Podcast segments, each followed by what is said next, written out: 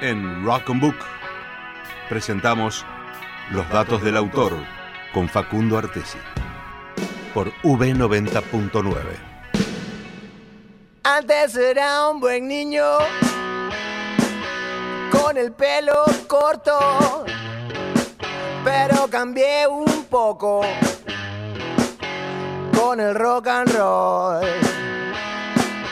Conocí una gente hace algunos años. Respecto a incluso los presagios y las correlaciones Sí. en algún momento Sí. pueden dar miedo, ¿no? O sea, como que adivinar respecto a un tiempo pasado y que ocurra luego. Bastante, ¿no? bastante. Nostradamus también. Oh, sí, bueno, hay alguien que tiene como muy claro esto de... Tiene un nombre en particular y podés creer que no me lo sé ahora. Esta cosa de escribir algo que después sucede. Desde que viniste, estás- Sí, sí, no, no lo puedo sacar al nombre. Pero bueno, eh, Julio Verne es alguien de, de que escribió tanto sobre el futuro que alguna le iba a pegar, ¿no? Claro, Y le pegó. En Sí. bastantes.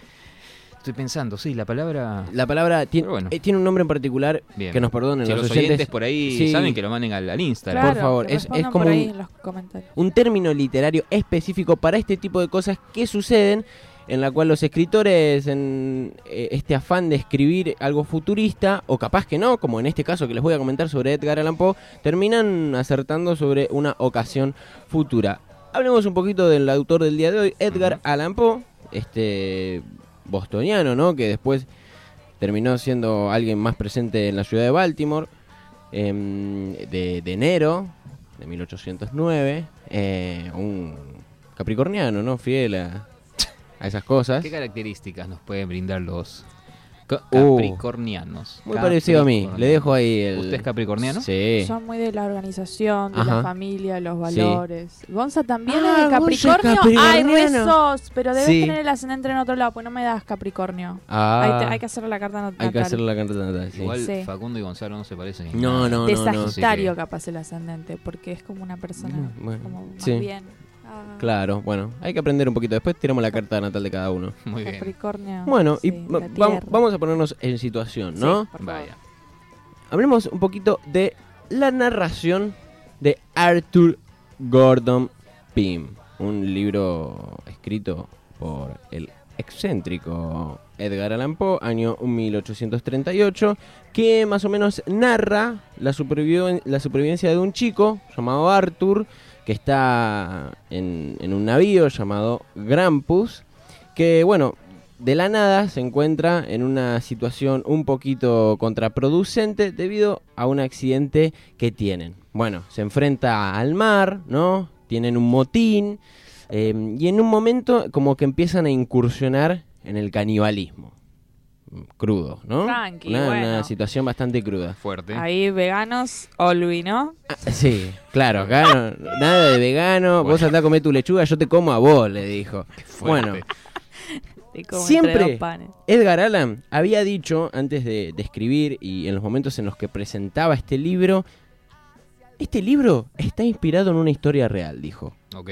Sí. Está inspirado en una historia real y la crítica como que le echó en la cara diciendo, sos un sensacionalista, mirá si, si va a estar inspirado en una historia real. Es más, en, justamente en el mismo año en que se publicó, William Burton, un editor y propietario de una revista llamada Gentleman Magazine, escribió, nunca antes se ha visto un intento tan evidente de engañar al público.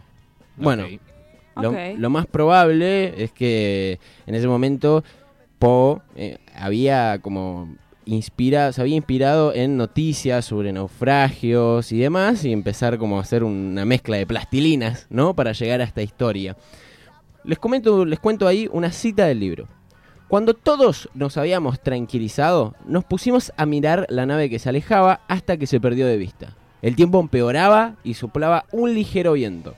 En el preciso momento en que el buque desapareció en el horizonte, Parker se volvió hacia mí con una expresión en la cara que me dio escalofríos. Tenía un aire de seguridad y entereza que nunca le había observado. Antes de que despegara los labios, yo tenía el pálpito de lo que iba a decirme. En una palabra insinuó que uno de nosotros debía morir con el fin de salvar a los demás. Bueno, así es como más o menos se hacía el clic la historia y se volvía totalmente turbia. Bueno, tras una tormenta se produce este naufragio. Quedarían cuatro personajes. Cuatro supervivientes que estuvieron varios días a la deriva, por lo tanto se quedaron sin provisiones, sin alimentos, sin bebidas. Y uno de ellos se llamaba Richard Parker, atención a este nombre. Bueno, y, y- y este es el que dio pie a la cita, ¿no? La, la cita que les acabo de dar. Y bueno, uno tenía que básicamente morir para que los demás puedan, puedan comer. Iban a hacer como una división, iban a cortar como un sorbete, ¿no? Había un sorbete, cortaron cuatro pedacitos de sorbete. El que se llevaba el sorbete más pequeño, la partecita más chiquita, moría. Era el claro. magnificado, El- digamos. ¿no? claro, ¿no? el afortunado. No, el- Bueno, lastimosamente Richard Parker, el que casi que había propuesto la idea, eh, le tocó la más chiquita, le cortan las cabezas, la manito y los pies. Bueno, tal como las- estas historias de Edgar Allan Poe. Sí. Bueno, el más joven, eh, encima era el más joven de todos, eh, serviría como comida en los siguientes días que estuvieron a la deriva. ¿Me dices qué año es? ¿Te acuerdas? 1838. Claro, porque en Herman Melville, ¿se acuerdan de Moby Sí. Ajá. Pasa lo mismo en el corazón del mar, Mm.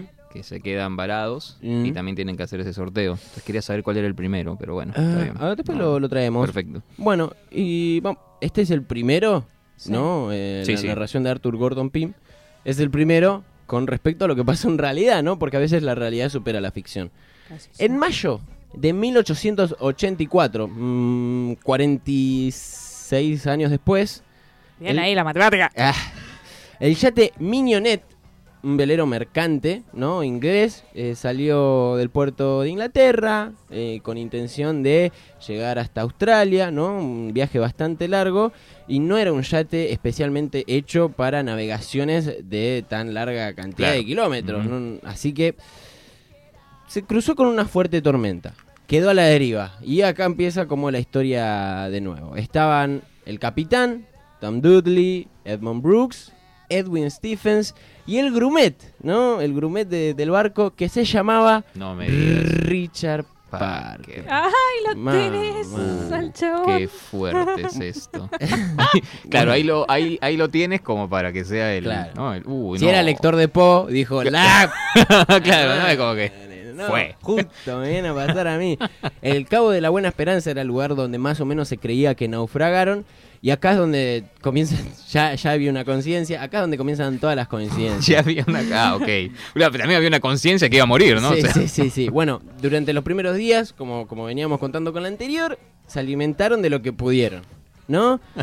Se, se agotaron los víveres, empezaron a alimentarse encima de su propia orina. Y, Fuerte. Y acá, en este punto de la historia, se rompe, digamos. Dependiendo de la fuente, existen dos versiones, aunque en ambas, y lo imaginamos, el desenlace es el mismo. En la primera se explica que uno de ellos, o sea, el grumet, eh, Richard Parker, eh, se niega a beber de su propia orina Y sí. y opta por beber agua del mar. Bueno, Sí, se volvió loco. cuando Ah, pero el agua- del mar te se Claro, cae. bueno, Claro. se intoxica, se Claro. queda inconsciente Y y, en el momento que se queda inconsciente, pollito Richard, ya está, Ya está, claro. dormiste. Y Y sí, estás bueno, preparado para listo. el Sí. corte fino. Otra de las versiones duerme. y de la idea de que ya ah, esto sería bastante turbio si, si es que hubiera pasado, es que rescata eh, e- esto de echar a la suerte quién tiene que morir para eh, servir como alimento. Sí. Y bueno, como podemos imaginar, en este caso le tocó a, a Richard Parker. Uh, Bueno, Ricardo. sea como sea, terminó siendo Parker eh, la comida, ¿no? Especial en esos días de deriva para los rescatados. Al llegar eh, a- al lugar donde tenían que estar, ¿no? Desembarcar en Australia, en Cornwall. Bueno, los- llegaron entonces. Sí, llegaron. Los tres fueron arrestados, eh, posteriormente juzgados, acusados de homicidio. No tiene Eh, sentido. Y fue como, fue como uno de los casos más famosos de esa época eh, de asesinato en, Inglaterra, ¿no? Igual es una es un hecho por por sobrevivencia, ¿no? Supervivencia. sí. Yo no juzgaría en ese caso y en Bueno, esa época. y en Bueno. tierra, ¿no? Ya estando en esto del juicio, que fueron acusados y demás, Sí. estos tres hombres que fueron acusados de asesinato eh, alegaron a una tradición marinera llamada, bueno, que también estaba en esos momentos escrito, llamada la ley de mar. No, se trata de tradiciones Ah. que, que rigieron desde los momentos de los piratas, muchísimo antes.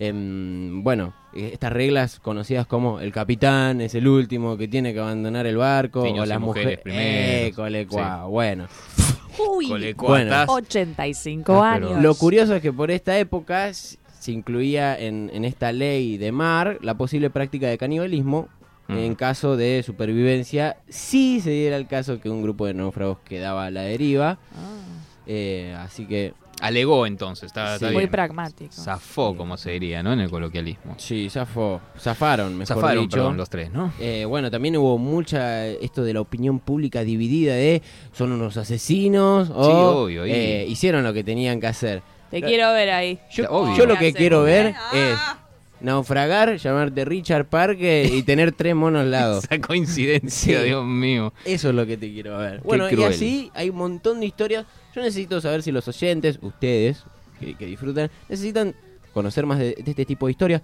Hay una de Julio Verne, por ejemplo, que como que adivinó el nuestro alunizaje, ¿no? Nuestra Ah. llegada a la luna. Es verdad, es verdad. Eh, por ejemplo, yo tiro y hay un montón así.